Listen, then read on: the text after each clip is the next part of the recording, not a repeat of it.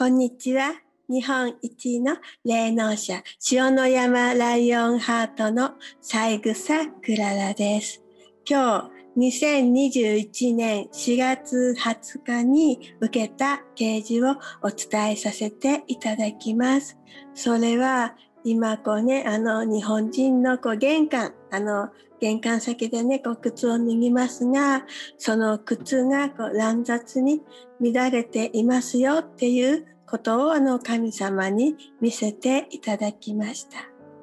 あのね、真の子イスラエルの子民の子子孫である日本人は家にこう上がるとき、あの靴を脱ぎます。あの、モーゼがあの、旧約聖書の中で、あの、そこは聖なる場所だから靴を脱ぎなさいって、あの、神様に、あの、叱られている、そんなシーンもありますが、あの、まあ、そういうことも、あの、日本人にはこう、風習と残、になって、こう、残っていて、あの、今回のね、あの、こういうコロナ、もうあの日本人がこうねあの靴を脱ぐってことがなんかこう世界中でこう習慣についてあの見直されていて結構ねあのヨーロッパの方でもあの 玄関であの靴を脱ぐ方が増えたっていうことですがあの心が乱れると、まあ、靴に現れる。であのこの靴をこうね玄関こうあの玄関先のこう靴がこう乱れるとあの国が乱れる。それはもうあの人の心のねあの乱れがこう靴に特に現れる。そうなるとやっぱり神様のご加護もあの弱くなっていくのでそうするその乱れがあのこういうあの政治とかにこう現れてくる。であのこう世界がねあの平和であるためにはもういろいろこう世界のこう各国が、まあ、どこが強いとか弱いとではなくやっぱのこうバランスをこう取っていくこと。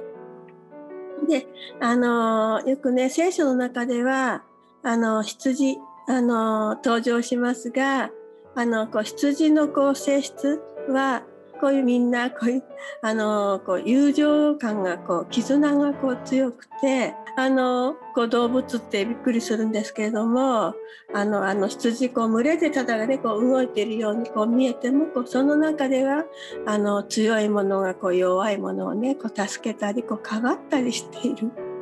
あのそんなにあのあの羊飼いさんのこう話をあの聞いたこともありますがあの今こう私たちこうねこうあの競争世界あの私あの大手のねあの塾のあのこうビルのね窓がもう夜11時頃こう通ってもこういうあのまだ電気がついていたりなんかこれ大事なものをあの日本人今勘違いしてない？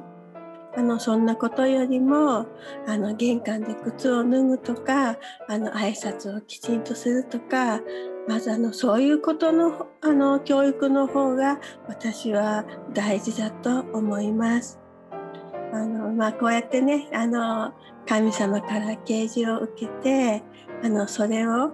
あのこうお伝えできることにあの感謝もしますしいつもこのチャンネルにこう来てくださる方にも本当にあの私は励まされています。これからもどうぞよろしくお願いします。じゃあ、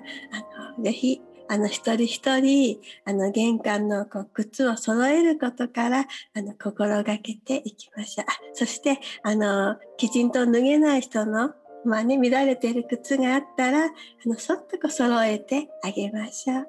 じゃあ、今日はこの辺で。またね。バイバイ。